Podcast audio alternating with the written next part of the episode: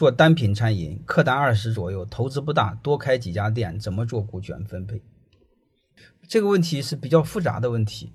第一个呢，就是你不应该问多开几家店怎么做股权分配，你应该先问我你的店上边的母公司怎么做股权分配。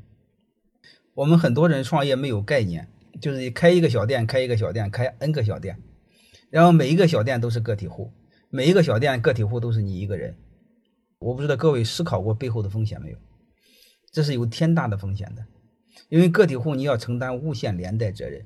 你比如你把一个员工的腿弄断了，你着火了，或把人家烧个半死，他让你赔个三十万、五十万，什么一百万、两百万毁了，你这一下就倾家荡产，你要承担无限连带责任。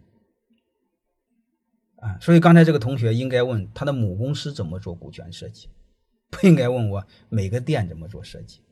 所以这种结构是不可以的。所以我想说的，你要思考你的母公司有几个合伙人，这几个合伙人股份怎么分。